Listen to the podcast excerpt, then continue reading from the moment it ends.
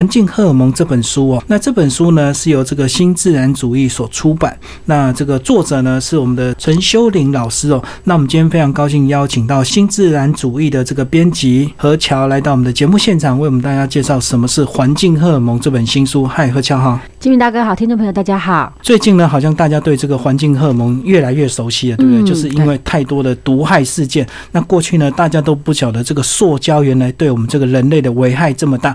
那后来。那前阵子又有所谓的这个塑化剂的风波，以及戴奥星各式各样的这个呃，对我们人体有害的这种塑胶的这个材质，然后后来大家越来越了解是环境荷尔蒙这几个字。呃，那今天我们何乔来到我们节目现场，一开始是不是先还是帮我们的听众朋友稍微介绍一下什么是环境荷尔蒙？环境荷尔蒙以字面上来讲，它就是一些来自外界环境，然后会干扰我们人体。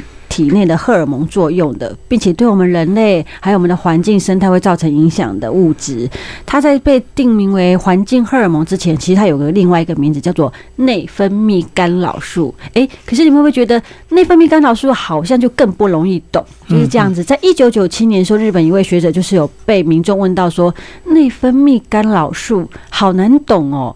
所以呢，这位教授日景教授他就想说，既然环境荷尔蒙它是来自于环境。中的物质，那就把它定为环境荷尔蒙。诶，这样子讲起来会觉得好像比较容易理解，因为是来自于环境干扰我们的荷尔蒙的生长，所以我们人体本身就会产生荷荷尔蒙。是的，简单来讲，呃，我们体内原本就会分泌荷尔蒙，比方说小朋友是要生长，他必须要分泌生长激素，分泌过多了，他就可能变成巨人症；分泌过少了，就变成侏儒症。那环境荷尔蒙是什么呢？比方说，如果我们人体是一个工厂，既然你工厂里面每一个工头他都要自己去控制，说他要分泌什么，那环境荷尔蒙就像个小偷，他闯进去了，而且他乱下指令，你该分泌的他不让你分泌，然后不该分泌他让你分泌过多。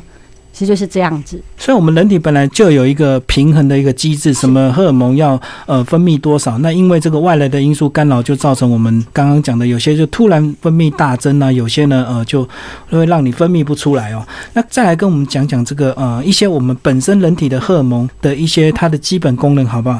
比方说，在下视丘，下视丘是在我们脑部的地方，它会指挥我们的身体来分泌一些荷尔蒙，像是生长激素，就是由下视丘来控制的；还有就是多巴胺这一类，也是由我们的下视丘这边来做控制的。还有我们女性啊，我们女性会有呃女性荷尔蒙，女性荷尔蒙的话就由卵巢、胎盘这边来做呃控制。好，那包括这个甲状腺、副甲状腺、胸腺或者是这胃黏膜，其实它都会分泌各式各样不同的这个荷尔蒙。嗯，是的。那我们人体呢，如果这个呃接触到这个环境干扰的这些东西呢，就会造成这些分泌物哦可能就都会这个生长不正常哦。那其实呢，我们这个所谓的这个污染物呢，其实简单来讲，是不是都是指呃泛指这个塑胶类？那其实重金属它应该也算污染物，对不对？对。重金属，比方说像重金属汞，汞我们大家都知道，以以前它可能只出现在比方说水银里面，啊，就是那种呃温度计，水银温度计就对。对，但是其实其实事实上，汞它也会出现在罐头里面，罐头边边的涂层也会有。那所以说，有些人在吃罐头的时候，都我们都会在我们在书里面就有呼吁说，罐头你拆掉以后，呃，你尽量不要去碰到上面那个开罐的地方。应该讲说，不是罐头，是那种什么什么瓜的那种。凤梨罐头那种，对啊，对对对整片可以拉起来的那一种。对，那它的话也是，就是比方说，它如果遇到食物，然后遇到温度太高，它也会释放出来。这可能是以往大家可能比较忽略的。所以那个汞还是有含在这个我们是所谓的这个像尾鱼罐头整个拉开的那种，就会太直接。对，里面就对。除了我们刚刚讲这些，呃。买得到的还有鱼啊，我们会吃鱼。对，那刚刚有提到说，环境荷尔蒙它是会影响生态。为什么影响它生态？因为比方说像工厂，工厂它排放废气的时候，它是会有粉尘在空气中飘扬。对对，那它。最后会回到我们身上有两个途径，一个是它随着它的废水排入了河川，进入了海洋，成为底泥，然后又被浮游生物吃，然后又小鱼吃浮游生物，最后我们吃鱼。另外一个方式是它会就是随着空气飘扬，在云雨当中变成雨落下来。嗯，那落下来以后是不是，比方说我们所有可能在外面淋得到，都可能会接触到？另外一个是雨水最后一样会落入河川到海洋，所以鱼里面，比方通通。尤其是大鱼，深海型的大鱼，它的汞含量基本上被测出来的那个量都很高。所以就是越大的鱼，像它长期累积的毒素就越多，这样子。尤其是深海鱼这样子。那其实环境荷尔蒙它就是到处我们食衣住行都会用到，就是现代我们依赖需要太多科技的东西。那其实很多科技的产品，它就要使用这些呃，不管是塑胶或者是呃各式各方面的金属或者是化学，那来帮我们介绍一些我们食衣住行里面比较常见的一些荷尔蒙，好不好？首先，先跟这听众朋友介绍，就是塑胶的会要会常最常使用到的塑化剂。塑化剂的话，一般来讲，只要您是塑胶，都会加到，因为这塑胶它的原型它是一个硬邦邦的粒子，嗯哼，你要塑形要软化，一定要加入塑化剂。所以基本上越软的塑胶，它可能里面的塑化剂含量越大。所以就是我们看字眼叫塑化，就是塑胶的那个塑形，然后塑形重新，变化成另外一个形状，所以叫塑化，就是这样的字义，对对对？对对对，可以这么说。然后另外的话，还有就是比较这个字眼可能大家比较难难记，就是多环芳香竹炭氢化合物。简单来说呢，其实我们就可以讲说它就是大药星。大药星就是大家比较解。那大药星怎么来的呢？很多人想说是不是什么不良的商人啊做了什么事有？哎呀，其实大药星也不完全是我们。人可以去制造出来，它是来自于大自然环境，比方说森林火灾，或者是火山爆发，这些都有可能产生大药锌。那在我们人为的部分的话，你焚烧金纸，或者说以前呃以前比较久的时候，会有那个农民会在稻田烧稻草的时候，就顺便把一些东西往里面去丢，那种顺便烧掉。对，尤其是有一阵子呢，这个过去这个厂商在回收这个电线，然后他们要里面的电线里面的铜，他就直接把整捆电线直接烧掉，烧掉，掉外面的塑胶，然后就会产生带药锌，对不对？没错，嗯，是的，然后那个带药锌其实往上飘就会污染空气，那往下其实也会渗到我们的土层里面。对，而且它带药锌，它的呃伤害我们的时间是非常长的，因为每一种环境荷尔蒙它都有一个叫都有一个半衰期，半衰期就是说它当你接触到它以后，一直到它排出你体内需要多少时间？就是我们人体还是会自然把它代谢掉。那如果说它的半衰期比较快的话，其实对我们的危害就小一点。那所以这样子带药锌就是对我们危害比较久，它要我们要代谢比较久。没错，它要七到八年哦。好，那带奥星到底会对我们人体什么伤害？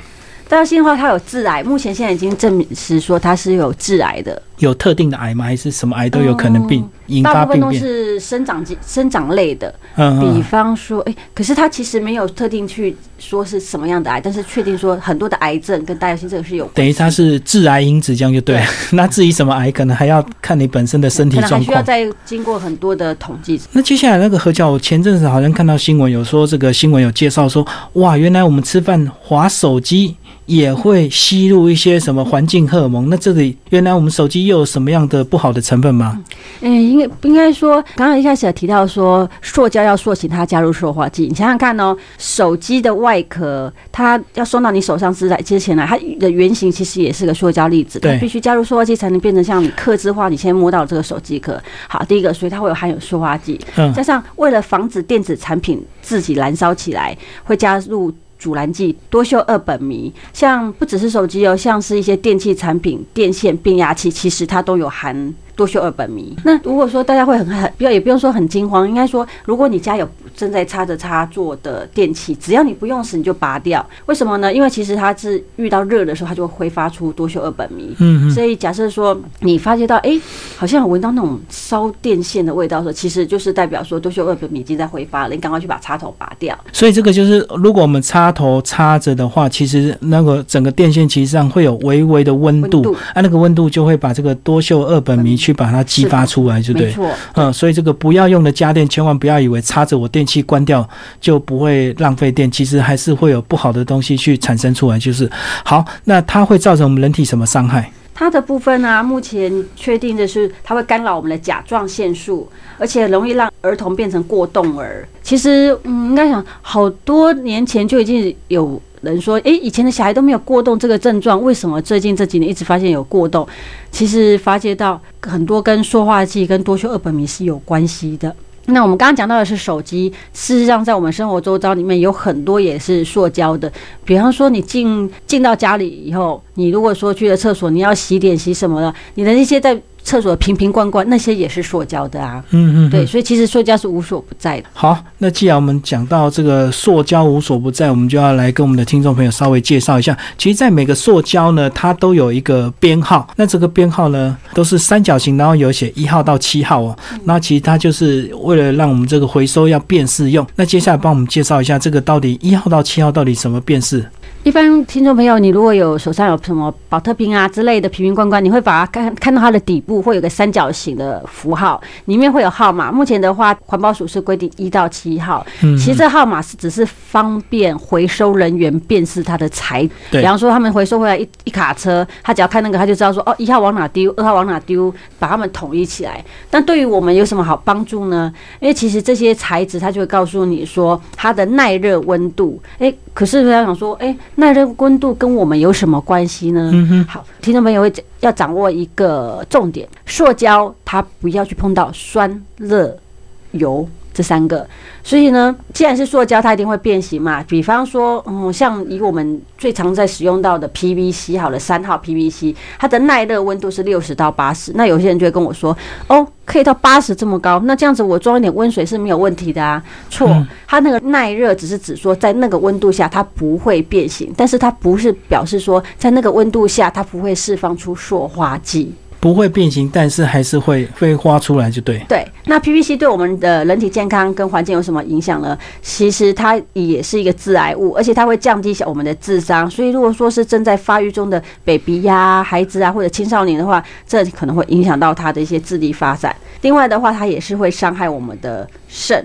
还有我们的生殖与发育的一些部分，所以刚刚介绍是三号 PVC 哦，那 PVC 大概它的我们常见的产品有哪些？嗯，我们常见的产品像清洁剂的瓶子，还有你去买蛋蛋壳不是透明的那种吗？然后脆脆的对，对对对对，然后还有保鲜膜，家里最常见到就是保鲜膜。那我一定要跟观呼吁一下观众、听众朋友，就是你在保鲜膜你可以用，但是你只要把它拿来包凉的，比方说水果啦，或者是一些刚切好的蔬菜呀、不要说拿它去包肉，生肉也好，熟的也好，因为呃刚刚有提到说它要软，一定要加塑化剂。你看它保鲜膜很软。很软，它非常的，它已经算是我们所有塑胶里面最软。所以嗯一旦说你遇到酸热油，它这就是直接释放出来，甚至是让你的食物直接去吸收。那有些人以前还会甚至把啊、便当包一包，像我有个朋友，他就。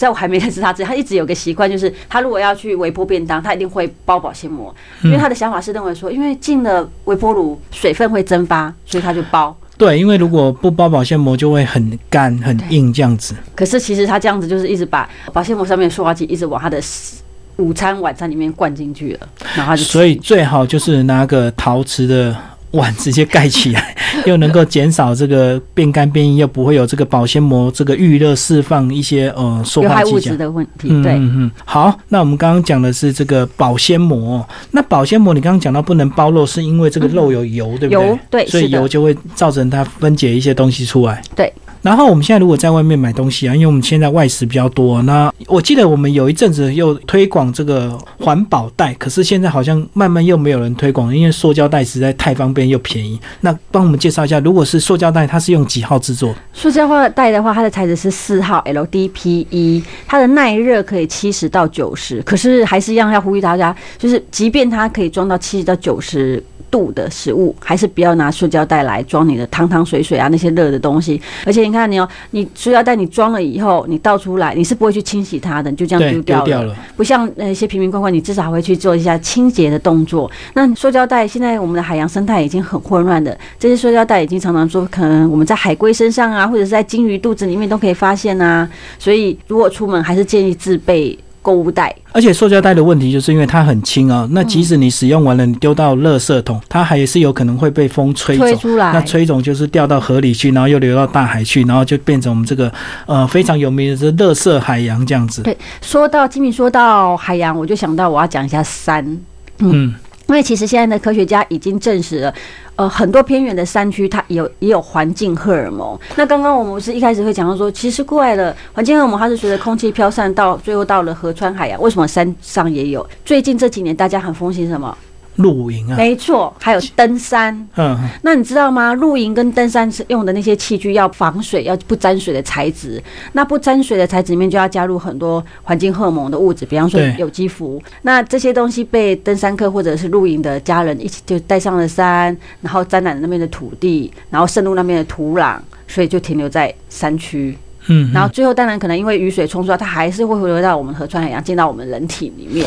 哦，你讲的是这个自然沾染，可是我相信还是有一些比较没有道德的这个登山，丢可能东西坏掉他就直接丢掉，或者是他就顺手带一大堆这个吃吃喝喝的，对，然后走到哪里，就好像其实现在登山露营，因为太方便，然后大家都有这个修旅车，一车上去有什么吃的、喝的、用的，全部都带上去了。对对对。那垃圾呢？有些人也许会分类带下来，有些人可能就顺手或者是偷偷摸摸把它埋起来，他以为呢这样子就不会破坏环境。对，实际上这些物质它还是会深入我们的土壤，持续在破坏。你看，连高山上都没有办法避免环境荷尔蒙。而且你看那个每年合欢山，因为合欢山是台湾百越最好爬的，所以合欢山的垃圾真的超级多的，而且那个每年都要动员很多志工，甚至你顺手丢下去，他们还要去弄那个绳索垂降下去捡、呢。嗯，对，对至少也体谅一下这些清洁人员的辛苦。嗯，我们丢是很简单，可是他们捡真的是非常非常的辛苦，非常痛苦。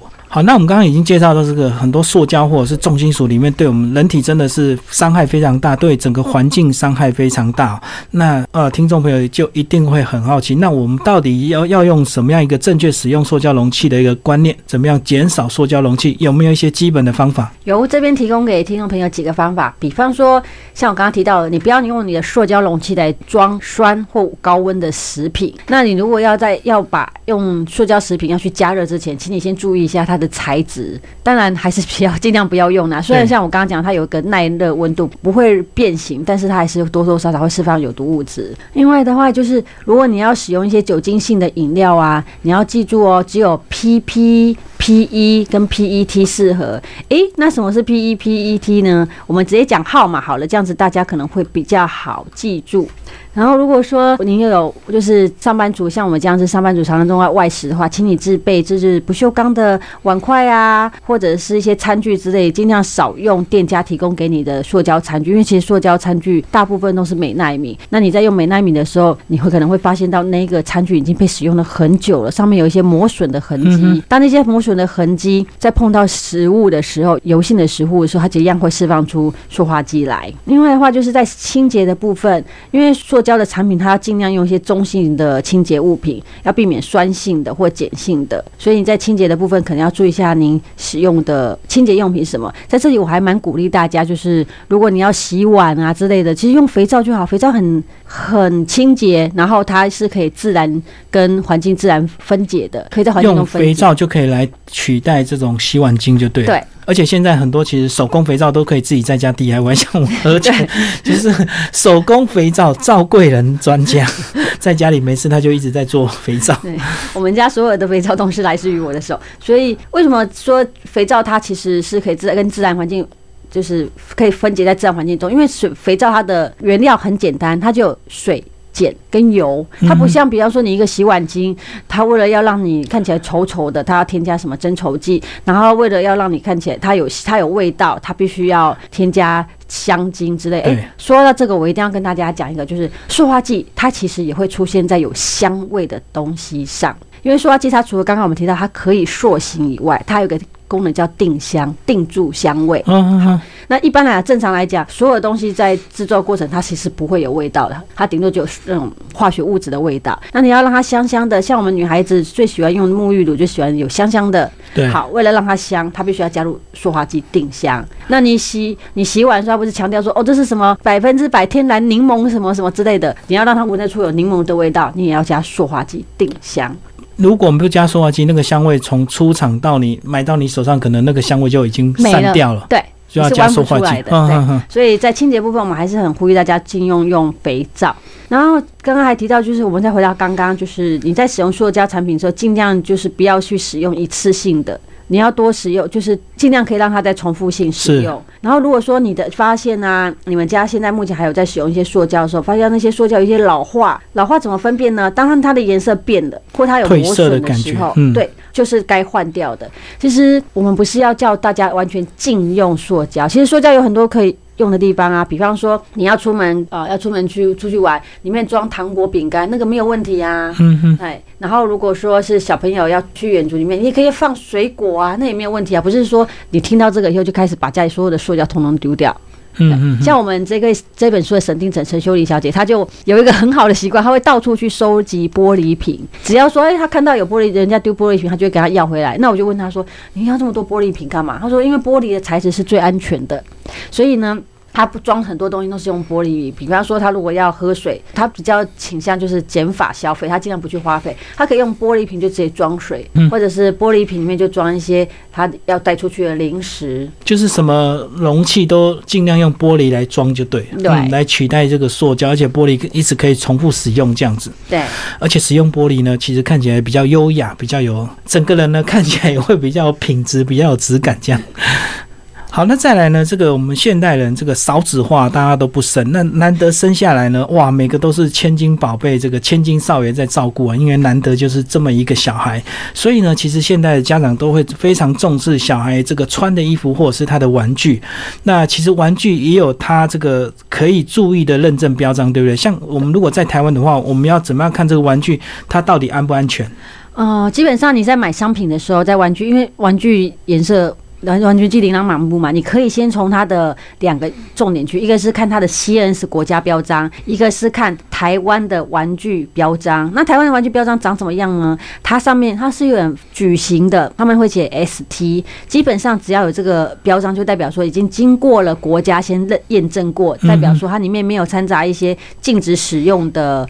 物质像塑化剂它不能被添，有些塑化剂它的材质是不能被添加在玩具里面的。然后像双酚 A 这些不能添加，他们都会先做一些检测。所以如果爸爸妈妈到了玩具卖场，看到琳琅满目的玩玩具，小朋友挑得很开心，你可能很苦恼，没关系，你就是认标章 GNS 的。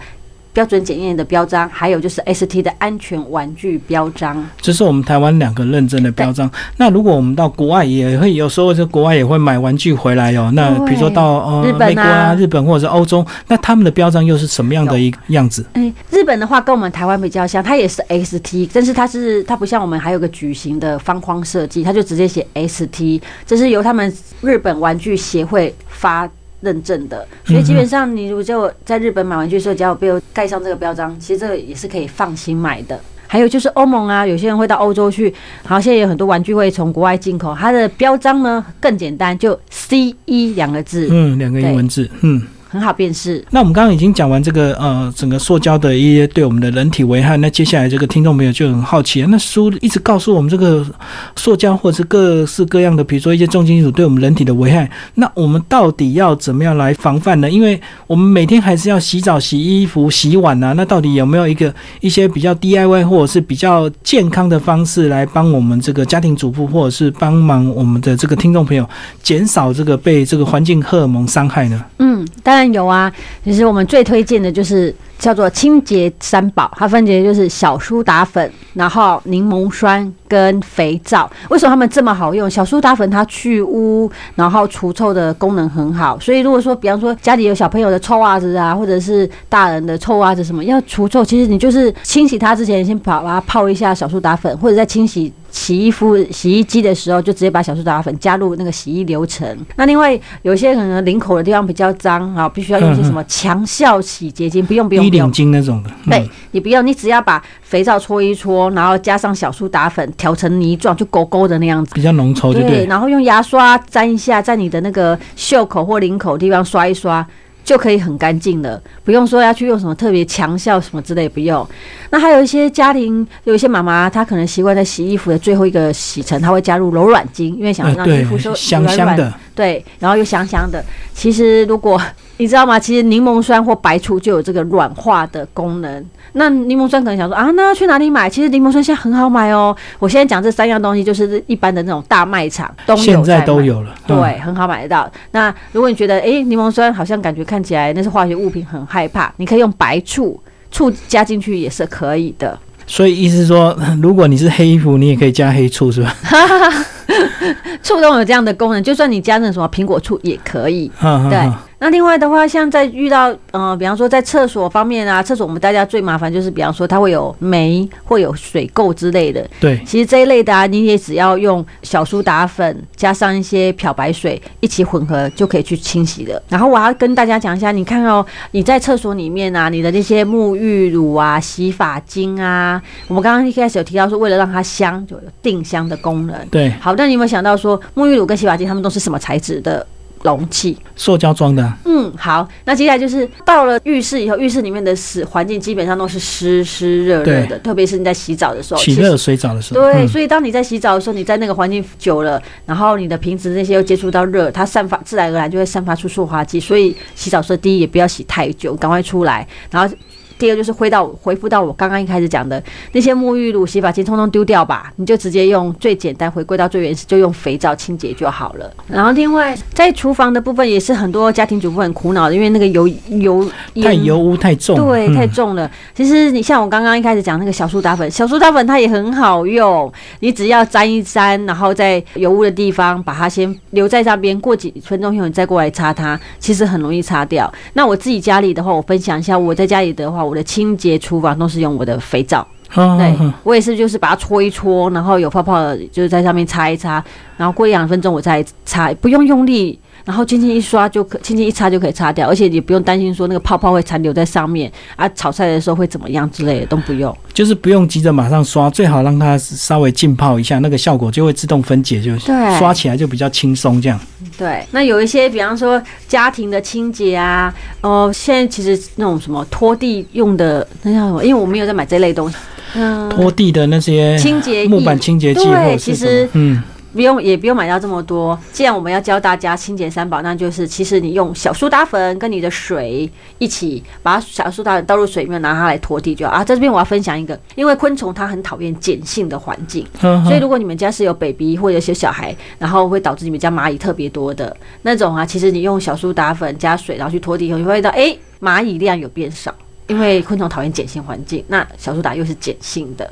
所以整个涂完之后，地板就会微微的弱碱性，那个昆虫就会跑掉，因为它不想接触这样子哈。对，那如果说像家里有一些是属于木质的或者是皮革的家具，你可以用沙拉油加一点点的柠檬汁。那至于比例的部分呢，就是沙拉油，比方说两滴的话，柠檬汁就一滴来做你的皮革或者藤制家具的保养。哦，因为皮革不能够直接用水擦，对对不对？然后它也不能用那些清洁剂。哦，所以要稍微一点点沙拉油这样子哈。所以这样讲完，其实现代人的这个产品啊，这个越来越会享受。所以其实光是比如说洗地板的清洁剂就分很多种。你刚刚讲到是木板清洁剂，其实还有什么瓷砖清洁剂，对，各式各样的清洁剂，算还有皮革清洁剂，还有这个沙发专用的清洁剂。对，那其实总归来讲，里面其实都是会有一些环境荷尔蒙在里面。对，而且你这样子使用以后，它被你冲入了下水道，它最后。又是到河川，也是回到我们身上，而且会去，比如说，如果你家里有小孩子，他会在地上爬，那个更严重，因为他这个手直接接触，他可能手会去抓，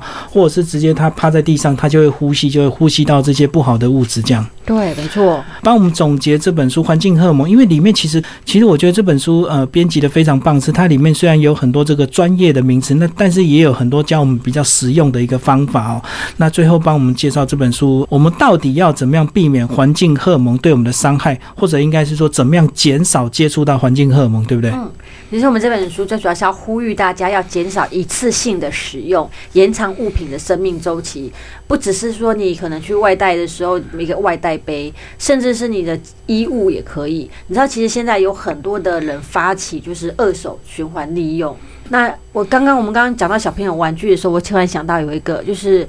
呃，很多爸爸妈妈现在就是有 baby 以后会去采买衣服什么的。其实你知道吗？那些你新买来的的东西，其实对 baby 的伤害也很大。所以我们很鼓励说，你可以其实接受人家的二手，所谓的恩典牌并没有不好。接受人家的二手的一些毒性什么都已经挥发的差不多了，使用其实安全。有个昨天有朋友跟我说，哎，那这样是不是就是要毒就已经先毒死前面的人，后面人就受至少多洗几次已经比较干净了。对，其实是因为其实呃环境膜跟塑化剂这种东西，它会自一慢慢的挥发，所以。有不管是呃小朋友的玩具啊，还是说是衣物，其实是可以慢慢的接收一些二手的东西，因为这是至少安全的。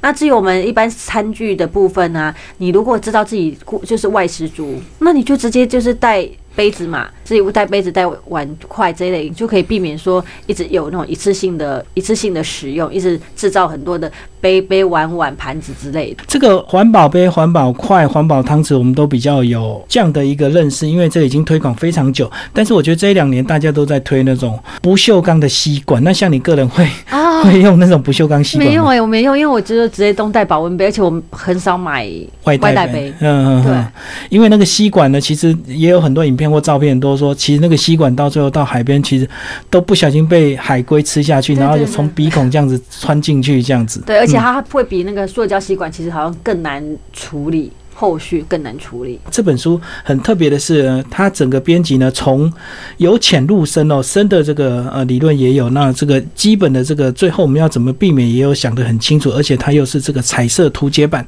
新自然主义。那何乔帮我们这个最后再讲一下这个，你个人在还没有编辑这本书之前，你自己觉得编完这本书，你自己有没有什么样的改变，或者是你更注意哪一块？有啊，其实，在编这本书之前，我可能会觉得没有那么可怕。可是，在越编越后面的过程，会发现到，哇塞，从我起床开始洗，可能洗洗脸的啦，到我要出门呐、买个早餐啊，中午吃午餐，晚上吃晚餐，我发现到完全离不开塑胶，环离不开环境荷尔蒙。是是是那，既然这样子，那我就跟他和平共处嘛。我可以少用这一些器具，我就少用。那我可以自己处理的，我就自己来。比方说，像刚刚金明大哥提到说，我自己会做灶，那我就做这一些，然后我会去分享给别人，就是鼓励大家说，其实你用过以后，你发现到它真的很好用，那你就不用说，哎、哎要去买那些好多种功能啊、长效功能的的物品。是是是，对，嗯那其实我们这本书不是要恐吓大家，其实你看完以后，你也不代表说你一定会生病，而是说你要学会怎么样去降低自己的铺路风险。嗯嗯既然知道那个东西有害，